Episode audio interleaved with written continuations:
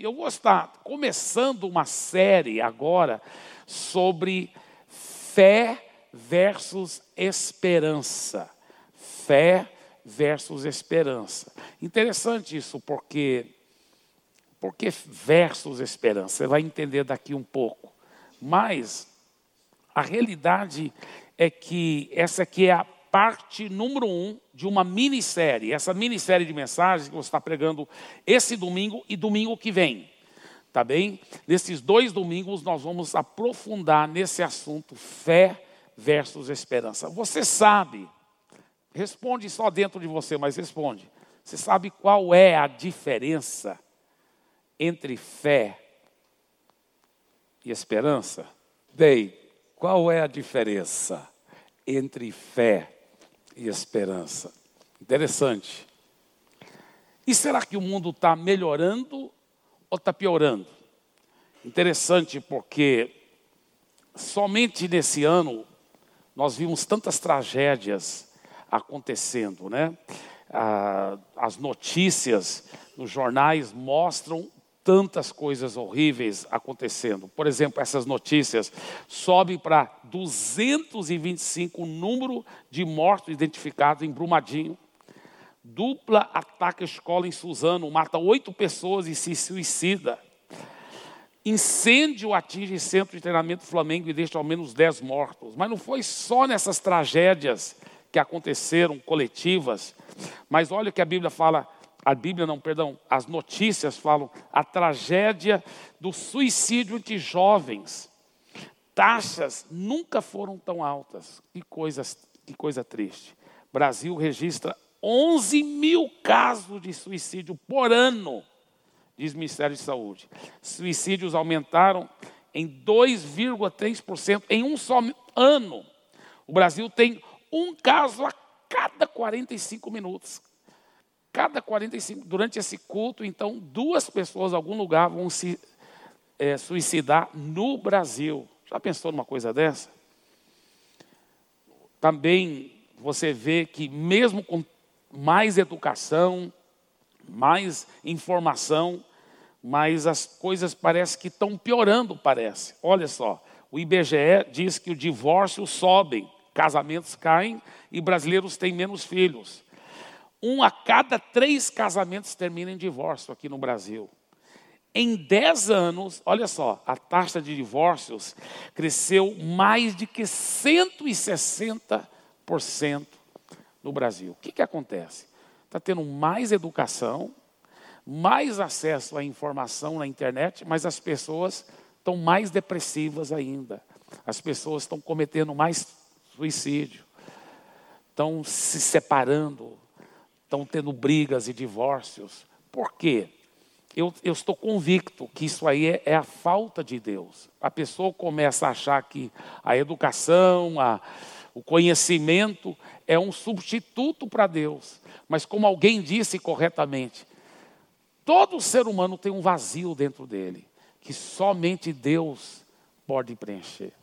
Agora, quando nós preenchemos esse vazio com Deus, Aí que tem um negócio muito interessante que acontece. Porque Deus tem a solução para os problemas. E é interessante que a pessoa começa a confiar em Deus. Ela começa a buscar a Deus. E começa a levantar dentro dela uma verdadeira esperança. Uma esperança que as coisas vão melhorar agora. Com Deus, as coisas vão melhorar. Só que muitas vezes ela não recebe o seu milagre, sabe por quê? Porque ela fica na esperança. Ela nunca aprendeu a transformar a esperança em fé. Você sabia que nenhum lugar na Bíblia fala que você, através da esperança, alcança algum milagre de Deus? Nenhum lugar na Bíblia fala isso. Todo lugar para você alcançar um milagre é pela fé. E o pior, que as pessoas muitas vezes chamam de fé o que na realidade é esperança. Por exemplo, quando a pessoa fala assim: Eu tenho muita fé, que meu casamento vai ser restaurado. Isso não é fé, isso é esperança. Você fala, como que você sabe, pastor Eibe? Eu vou te mostrar daqui um pouco. Mas isso não é fé.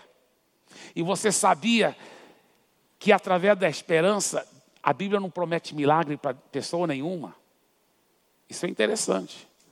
A pessoa fala assim: Eu tenho muita fé que eu vou ficar curado. Isso não é fé. Isso não é fé. Isso é esperança. Ela está usando a palavra fé, mas na realidade ela está tendo esperança. Mas esperança não é algo bíblico, pastor Eibe. É algo bíblico, é algo lindo.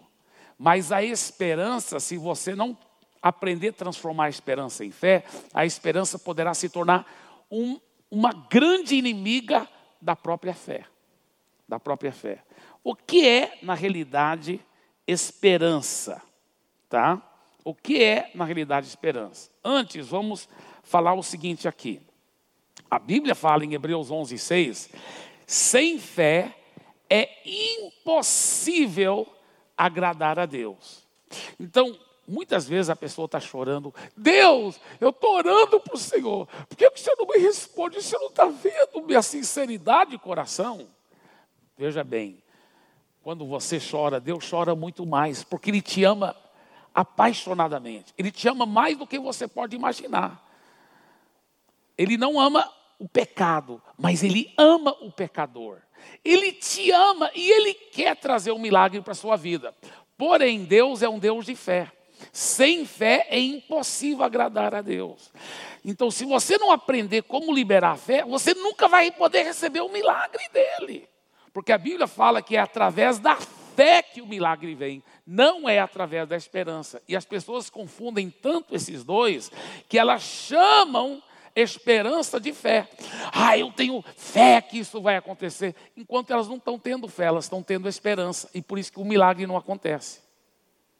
É muito forte isso. Mas, pastor Eibe, qual é a diferença? Vou mostrar daqui um pouco. Mas primeiro, vamos falar um pouco sobre a esperança. Olha só o que é esperança bíblica. Por exemplo, Paulo, quando ele estava diante do julgamento lá, dos religiosos, ele disse: Estou sendo julgado por causa da minha esperança na ressurreição dos mortos. Tá? Esperança, olha a dica: esperança bíblica é a certeza de que você vai receber algo no futuro. Tá? Antes de falar da esperança bíblica, vamos só abrir um parênteses aqui realmente existe a esperança desse mundo. Qual é a esperança desse mundo? A pessoa fala: "Ah, eu espero um dia que as coisas vão melhorar. Eu espero isso, eu espero aquilo". Isso não é nem esperança bíblica. Isso é um desejo humano. Isso não é esperança bíblica. Então, a forma que o mundo usa a esperança, ah, eu espero que as coisas, tenho esperança que as coisas vão mudar. Isso não é esperança bíblica. Tá? Esperança bíblica é certeza absoluta de algo que vai acontecer no futuro. Por isso que Paulo disse: Eu tenho esperança da ressurreição dos mortos.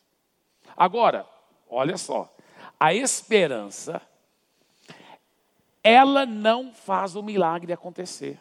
Paulo, tendo ou não esperança, os mortos iam ressuscitar do mesmo jeito. Então, a esperança em si não alcança milagre algum. Você está entendendo? É uma certeza de alguma coisa que vai acontecer no futuro, mas ela em si não alcança o um milagre. Outro, outro exemplo, olha aqui, Tito 2,3: aguardando a bendita esperança e a manifestação da glória do nosso grande Deus, Salvador Jesus Cristo. Qual é essa esperança bíblica? Jesus um dia vai voltar. O que, que é esperança bíblica? Eu tenho certeza que Jesus vai voltar. Você tendo essa esperança ou não, ele vai voltar do mesmo jeito. Então a esperança em si não alcança milagre alguma. Nenhum milagre. Entendeu? Agora, veja bem. Ah, então esperança bíblica não é importante ter. É muito importante. Não, não só para ter certeza daquelas coisas que vão acontecer no futuro, a ressurreição dos mortos, a segunda vinda de Jesus. Mas a esperança bíblica é muito importante até para preparar o caminho para a fé. Deixa eu te falar como que as coisas acontecem no mundo espiritual. Olha aqui para mim. Primeiro a pessoa, ela começa a buscar Deus para preencher aquele vazio. Quando ela começa a encher Deus, encher aquele vazio de Deus, surge nela uma esperança. O que é essa esperança? A certeza que as coisas vão mudar na minha vida. Minha, meu casamento vai mudar. Eu vou ficar curado desse, dessa doença que os médicos me desenganaram. Eu vou prosperar na minha vida financeira. Isso é esperança. A esperança é linda, linda, linda. Ela prepara o caminho para a fé. Mas se a pessoa só ficar na esperança, ela nunca recebe o milagre. Por isso que muito crente, sincero, tinha certeza que ia ficar curado, certeza absoluta que ia ficar curado, e ele morreu com aquela doença. Por quê? Porque ele nunca aprendeu a transformar a esperança em fé. Ele morreu com a doença porque ele tinha certeza que ele ia ficar curado. Porque ele não, porque estava com esperança, e a esperança não recebe o milagre. Outros tinham certeza que o casamento ia ser restaurado e não foi restaurado. Por quê? Porque era esperança. Ele não aprendeu a transformar a esperança em fé. Agora, a esperança é um primeiro passo. Porque primeiro acontece assim: você começa a ter um relacionamento íntimo com Deus, e Deus começa a te dar uma certeza de que as coisas vão mudar. Isso é lindo. Isso é lindo. A esperança forma o alicerce para a fé que vem depois. Tá? Vamos só estudar a esperança. Por exemplo, aqui, olha. É, Lamentações 3, 21 a 25. Quero trazer à memória o que pode me dar esperança. Quer dizer, o cara está aqui numa situação deplorável e ele diz: Meu Deus, eu preciso de alguma esperança, eu vou trazer a memória. Que memória que ele queria trazer? Próximo versículo. As misericórdias do Senhor são a causa de não sermos consumidos, porque as suas misericórdias não têm fim, renovam-se a cada manhã.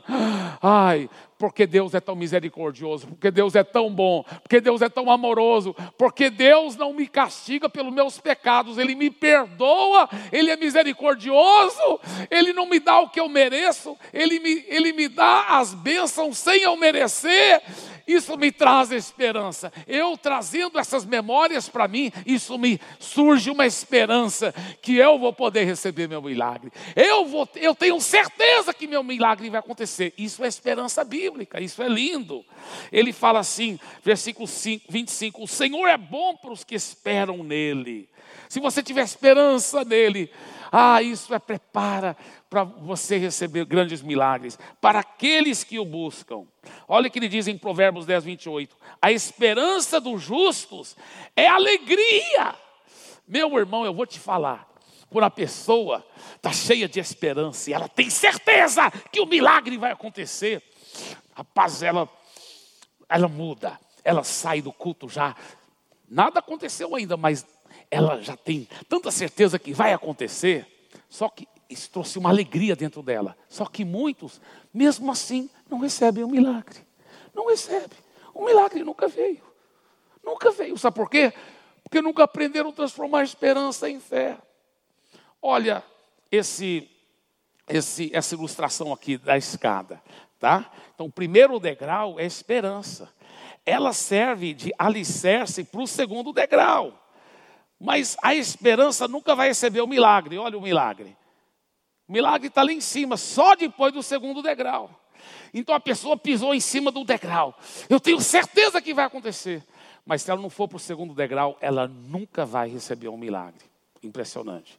Porque pela esperança, nenhum milagre acontece. A Bíblia fala: sem fé é impossível agradar a Deus. Com a fé, tudo é possível. Então, ela vai ter que aprender agora construir em cima da esperança dela a fé. Aí sim ela recebe o milagre aí ela recebe o milagre. Agora, qual a diferença, pastor Eibe? Qual a diferença? Esperança. Você não falou, pastor Eibe, que esperança é aquela pessoa que fala assim: eu tenho certeza que eu vou ter esse milagre, eu tenho fé. Ela, olha, até a pessoa usa a palavra fé. Eu tenho fé. Por isso que eu estou feliz, pastor, porque eu tenho fé. Eu tenho fé que o meu casamento vai ser restaurado. E, e, e, ela fica tão cheia de alegria, tão cheia de alegria, porque ela está cheia de esperança. Amém. Só que esperança é uma inimiga tão sutil, porque ela te faz tão cheio de alegria, mas é uma inimiga da fé, se você não aprender a transformar a esperança em fé. Como transformar a esperança em fé? Primeiro vamos entender a diferença. Qual é a diferença entre esperança e fé? Qual é a diferença? Tá. Esperança é certeza de algo que vai acontecer no futuro. Fé é a certeza que você já tem aquilo agora. É uma, é uma diferença muito, muito grande. A esperança é certeza que você vai receber. A fé é certeza que você já tem. Toda vez que a pessoa coloca no futuro, ah, eu tenho fé que, eu, que isso vai acontecer, ela está até usando a palavra fé, mas isso não é fé, isso é esperança, porque é no futuro. Fé sempre é presente ou passado. Diga, fé é presente ou passado. Esperança é futuro. Entendeu a diferença? É bem simples. Vamos te dar um, um versículo aqui, Marcos 11, 24. Olha só. Portanto, eu lhes digo: tudo o que vocês pedirem em oração, creiam que já o receberam, e assim lhes sucederá. Olha só. A pessoa fala, mas peraí, peraí, peraí, pastor Eibe. Deus está falando que quando eu peço, creio que eu já recebi, e aí que vai acontecer, pastor Eibe, Deus está me pedindo para acreditar numa mentira que não aconteceu ainda e é para acreditar que já recebi. Não, Deus não está te pedindo para acreditar numa mentira. Escuta bem. Nós temos que entender a realidade espiritual. Me responde uma coisa: Deus está aqui, sim ou não? É óbvio que Ele está. A Bíblia fala: onde há dois ou três reunidos né? Lá estarei no meio deles. Ele mora dentro de quem já nasceu de novo. Deus está aqui. Você está vendo Deus, sim ou não? Não.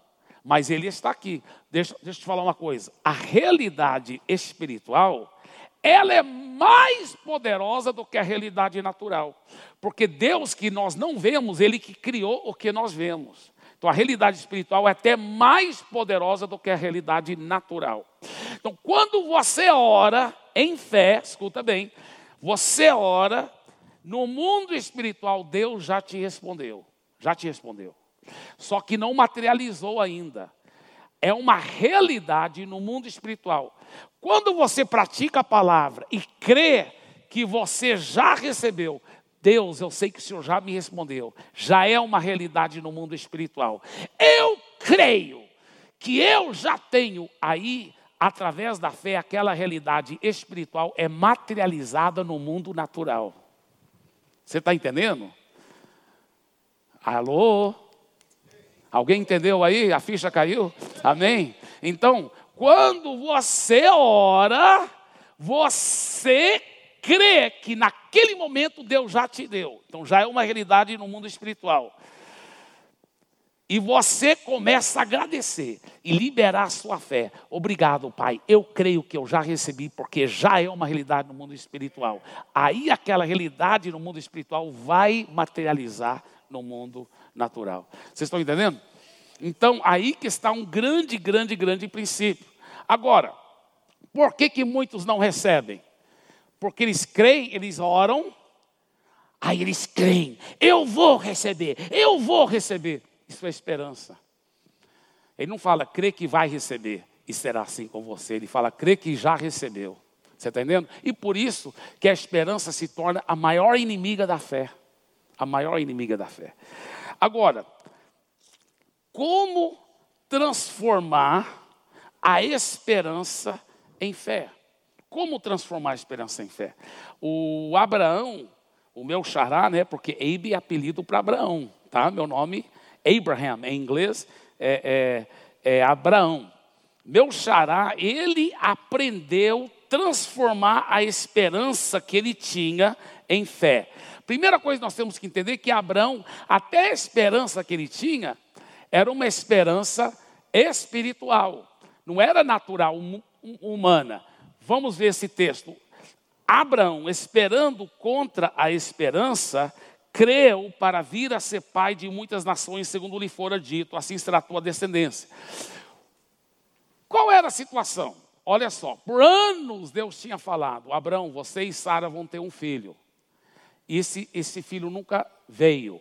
Então agora Abraão estava com 100 anos de idade e a Sara com 90. Não tinha mais esperança, porque ela era estéril. além de ser idosa, de 90 anos, ela era estéril, ela nunca tinha tido um filho.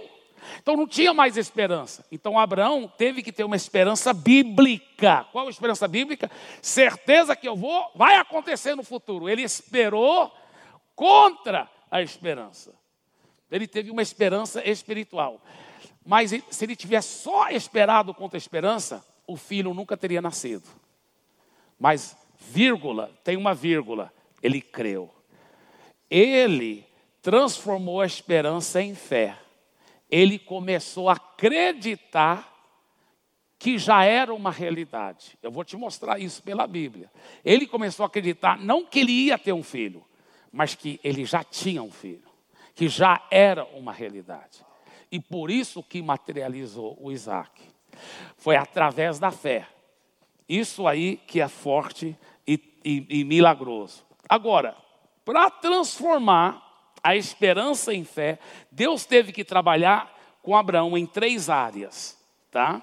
Nós vamos estudar duas delas esse domingo e domingo que vem a terceira e para mim a mais poderosa, tá? Mas Deus teve que trabalhar em três áreas com Abraão. A primeira área que Deus teve que trabalhar com ele foi, foi com seus olhos, com seus olhos. Já tinha promessa há muito tempo, você vai ter um, um filho com a Sara e seus descendentes vão ser muitos e muitos, pai de uma grande nação, Abraão. Mas Deus teve que trabalhar com os olhos para transformar a esperança de Abraão em fé. Olha Gênesis 13, 16: Farei a sua descendência como pó da terra, de maneira que se alguém puder contar o pó da terra, então será possível também contar os seus descendentes. Lá no deserto, o sol muito forte, eles não tinham óculos escuros naquela época. Para onde a pessoa olhava quando ela estava lá fora? Só para baixo, porque o sol muito forte. E o que, que ela via quando ela olhava para baixo? Muito pó, muita areia. E Deus falou: Abraão, eu quero que você já veja cada grão dessa areia se transformando num descendente seu. E ele começou a visualizar. Você também tem que começar a visualizar o milagre como se você já tivesse recebido o seu milagre. Para transformar a esperança em fé, é importante você aprender a visualizar com os olhos da fé. Com os olhos da fé. Olha o que mais Deus fez. Porque de dia você só vê areia no deserto. À noite, sabe para onde você olha no deserto? Você olha para cima. Sabe por quê? É deserto, não tem umidade no ar, a atmosfera fica muito limpa. O que você vê de estrela com os olhos nus é uma coisa impressionante. O que você vê é tanta estrela. Eu, uma vez eu estava num deserto, uma caravana com camelo e tudo, e lanternas. Eu desliguei minha lanterna, me afastei da caravana e olhei para cima. Que cenário! Que cenário das estrelas! É uma coisa fantástica. E, e Deus estava ensinando Abraão: eu quero que você visualiza de dia seus descendentes e de noite. Olha que Deus disse. Então o Senhor levou-o para fora e disse: Olhe para os céus e conte as estrelas, se puder contá-las. E lhe disse: Assim será a, tua, a sua posteridade. Olha o próximo versículo. O próximo versículo. Abraão, o quê? Creu no Senhor. Quando ele começou a visualizar a esperança foi transformada. Abraão já tinha esperança há muito tempo, Deus já tinha prometido para ele há muito tempo que ele ia ter filho. Mas agora ele deixou de só esperar e começou a acreditar, quando ele começou a ver. Eu lhe pergunto, como que você se vê? Como que você quer ser? Creia nas promessas de Deus e começa já a se ver daquele jeito. Em vez de falar, meu casamento vai ser uma benção, começa a dizer, meu casamento já é uma benção. Eu, eu comecei a falar sobre meus filhos. Eu, eu, eu falava assim, meus filhos, olha, você tem que mudar, tem que fazer isso, tem que fazer aquilo. E Deus começou a falar, comece a declarar e comece a já ver seus filhos daquele jeito. Então eu falava assim, você não deve agir assim, meu filho, porque isso não é você. Você é um grande homem de Deus. Você é uma pessoa assim maravilhosa. Eu já estava vendo. Eu já estava, começa a se ver, começa a ver a sua carteira cheia de dinheiro, sua conta no banco cheia de, cheio de grana. Começa a ver a sua cura, começa a ver seu milagre, começa a ver em todas as áreas a sua vida Começa a ver qual milagre você precisa. Qual milagre que você precisa? A Bíblia tem mais do que 8 mil promessas. Encontra a promessa, não, de, não seja preguiçoso. Encontra a promessa e começa a visualizar. Já é minha, já é minha. Quando alguém me pergunta, ei, você dá conta? Filipenses 4,13 que vem na minha mente. Tudo posso naquele que me fortalece. Tudo posso. Eu já sou assim, eu já tenho isso, eu já me vejo assim. Eu já me vejo, eu já me vejo. Eu vou te falar uma coisa. Eu já vejo uma realidade no mundo espiritual. É uma realidade no mundo espiritual. Você fala assim, como assim essa realidade no mundo espiritual? Eu vou explicar daqui um pouco, tá? Eu vou explicar, eu vou, vou eu estou me aguentando aqui, porque vamos na, no próximo aqui, tá? É, diga, Deus, fala em voz alta, por favor. Deus transforma a esperança em fé quando eu começo a enxergar a realidade espiritual. Os olhos. Tá, agora pode parar de repetir. É, segunda coisa é o seguinte: a segunda coisa é a mente. A mente, número dois, a mente. Então Deus trabalhou primeiro com os olhos de Abraão. Depois Deus teve que trabalhar com a mente de Abraão. Deus teve que trabalhar com a mente dele. Por quê? A nossa mente poderá ser usada pelo maligno para nos levar para baixo. E Deus falou: Não, vou trabalhar com a sua mente, Abraão. Você não pode aceitar essas mentiras que o maligno quer colocar na sua mente, de você olhar para o natural e acreditar no natural. Você tem que renovar a sua mente. Por exemplo, olha só o que aconteceu. Abraão estava lá e estava com 99 anos de idade. A Bíblia diz que ele estava com 99 anos de idade. Um ano antes de Isaac nascer. A Sara também estava lá com 89. E apareceram três homens. Esses três homens eram a manifestação de Deus. Depois a Bíblia mostra que aquilo foi o próprio Deus que, mostrou, que apareceu para Abraão. E Deus começou a falar para ele: Abraão, você vai ter um filho. Abraão disse: Não, eu já tenho Ismael. Ele está bem. Que ele seja abençoado. Ismael era filho da Agar. Deus falou assim: Ismael vai ser abençoado, mas você vai ter um filho com a Sara. Deus começou a trabalhar na mente de Abraão. Mas é impossível, é impossível. Tudo é possível para Deus. Abraão, você tem que começar agora a mudar a sua mentalidade. Deus começou a trabalhar com o pensamento de Abraão. Olha esse versículo, Efésios 1:3. Olha aqui. Bendito seja o Deus e Pai de nosso Senhor Jesus Cristo, que já nos abençoou com todas as bênçãos. Você já tem todas as bênçãos. Você se vê assim? Quando as pessoas falam assim, Deus te abençoe, pastor Eibe. Eu falo, por fora eu falo assim, eu recebo, mas por dentro eu falo assim, se ele soubesse que eu já sou totalmente abençoado. Eu já tenho todas as bênçãos. Eu já tenho todas as bênçãos. Lá em, em, em, nos Estados Unidos, estudei na faculdade lá, né? E, e tem uma expressão, hey, hey, what's up? E chego assim, é, o cara chega para um colega dele e fala assim, é, é como se a gente estivesse falando aqui no Brasil. E aí, tá tudo em cima? Só que o, jeito que eles falam é WhatsApp. WhatsApp quer dizer, é, o que está lá em cima? O que está pegando? Mas a expressão é o que está em cima. Então eles, eles perguntam muito isso aí. E aí, cara, tudo bem? O outro responde, tá tudo bem. Então o outro fala assim, e aí, man, what's up? Aí o outro responde, tá tudo jóia, cara, e tal, responde. Eles perguntavam para mim assim, what's up, babe? Eu falava, I'm up, you're up, we're all up there, seated in heavenly places in Christ Jesus. Entenderam? Tá, então vou continuar. Estou brincando. Vou, deixa eu traduzir aqui. Eu falava assim, falava assim, olha o que eu respondia. I'm up, you're up, we're all up there, seated in heavenly places in Christ Jesus. Eu estou lá em cima, você está lá em cima, nós todos estamos lá em cima, sentados em lugares celestiais em Cristo Jesus. Porque eu comecei a programar minha mente só pensar a palavra. Tudo que a palavra falava, eu falava, eu já tenho, eu já sou. A Bíblia fala que eu estou sentado em lugares celestiais, muito acima de todo principado e potestade, poder e domínio, e nome que se possa ferir. Tudo está debaixo dos meus pés. Eu comecei a me ver assim, eu comecei a pensar assim, renovar a minha mente. Porque olha só, queridos, Olha só, você já tem todas as bênçãos, mas aonde estão essas bênçãos? Espirituais nas regiões celestiais. Elas não se materializaram ainda. Você já tem todas elas, mas elas estão nas regiões celestiais, elas estão na esfera espiritual. Para ela materializar é através da fé. Você já tem a cura que você precisa, você já tem o casamento feliz que você precisa, viu, solteiro, aleluia. Você já tem as finanças que você precisa, você já tem um ministério poderoso e frutífero, você já tem tudo em Cristo Jesus. É só tomar posse, e essa realidade espiritual que está na dimensão celestial, ela vai materializar, porque já é seu milagre. Já é seu. Diga, eu já tenho todas as bênçãos.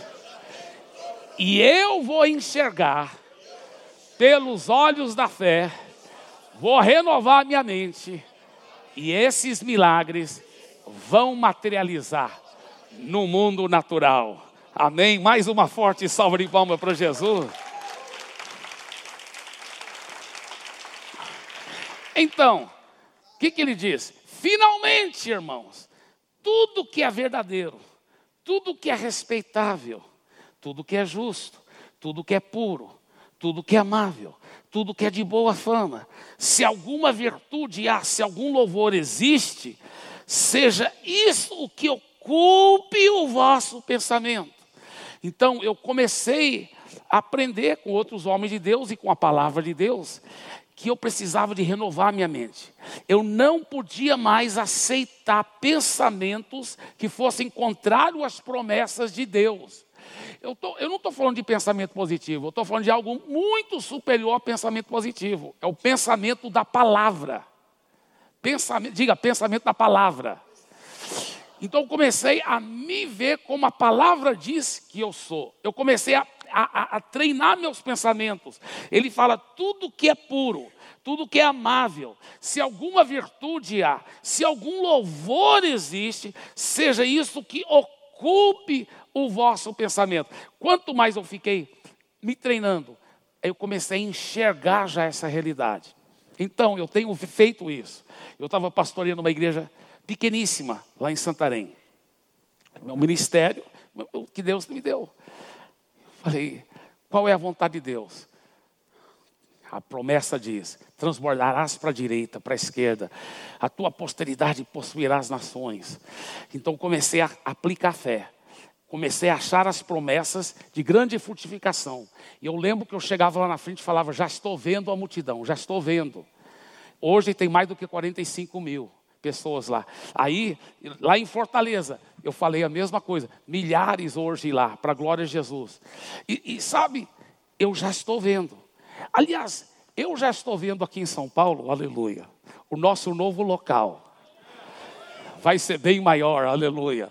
Eu já estou vendo no final de semana, no sábado e no domingo, nesse novo local, nós vamos ter oito cultos. Eu já estou vendo, já estou vendo. Nós vamos ter milhares de pessoas. E aí eu estou vendo outros locais surgindo por todo São Paulo. Eu já estou vendo, só para começar, 30 mil pessoas. Eu já estou vendo. E sabe como são esses membros lá? Esses 30 mil que eu estou já vendo? Eles são muito prósperos. A família toda é abençoada. São cheios do Espírito Santo. Eles andam em saúde divina. Tudo que eles tocam a mão para fazer prospera. E eles são poderosos líderes que estão sacudindo a terra.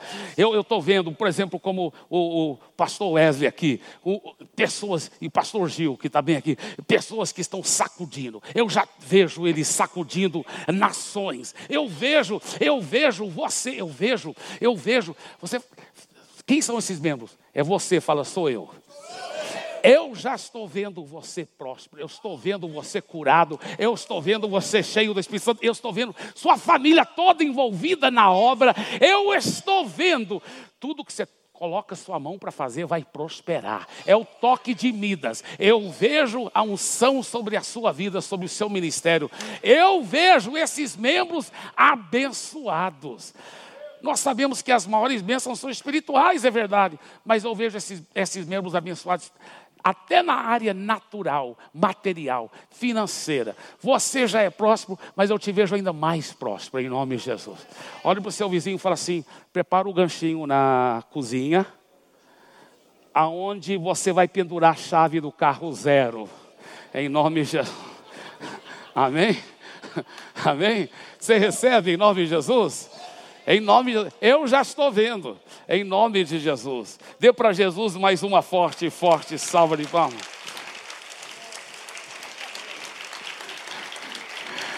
Agora, agora é, é interessante porque a Bíblia fala que na medida para sua fé, para sua para a esperança ser transformada em fé, é necessário deixar o Espírito Santo operar na sua mente, renovar a sua mente. Deus trabalhou com Abraão em três áreas. Domingo que vem eu vou falar da principal, que é muito importante. Mas esse domingo eu estou falando de duas áreas: os olhos e na mente. Deus teve que mudar a mente de Abraão.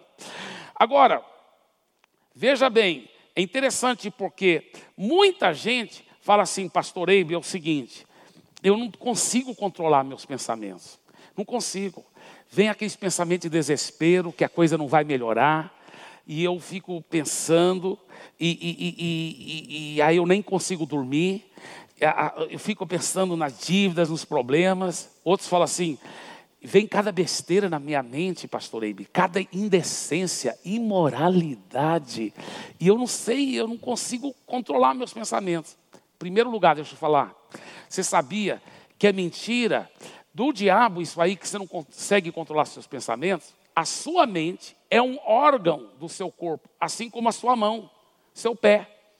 Então, eu já dei essa ilustração antes, mas tem muita gente nova que não ouviu. E mesmo você que já ouviu, eu sei que você vai gostar de ouvir de novo. Se você está andando na calçada e outra pessoa que você não consegue está vindo na sua direção, e de repente ele faz assim, bum, bum, bum, pum, e te bate no rosto. Você fala, é cara, por que, que você fez isso? Ele falou, ah, desculpa, é porque eu não sei controlar minha mão, aí ele, pum, bate de novo. Você ia falar, cara, amarra sua mão, controla sua mão, porque, cara, você não pode estar batendo nas pessoas. Ah, olha, você sabia que assim como você pode controlar sua mão, você pode controlar seus pensamentos? Tem gente que pensa que não. Ah, o diabo põe cada besteira na cabeça dele e ele fica pensando naquela besteira. Não, você pode controlar seus pensamentos. Como controlar o pensamento? Tem várias maneiras. Uma delas é substituindo o pensamento por coisas boas.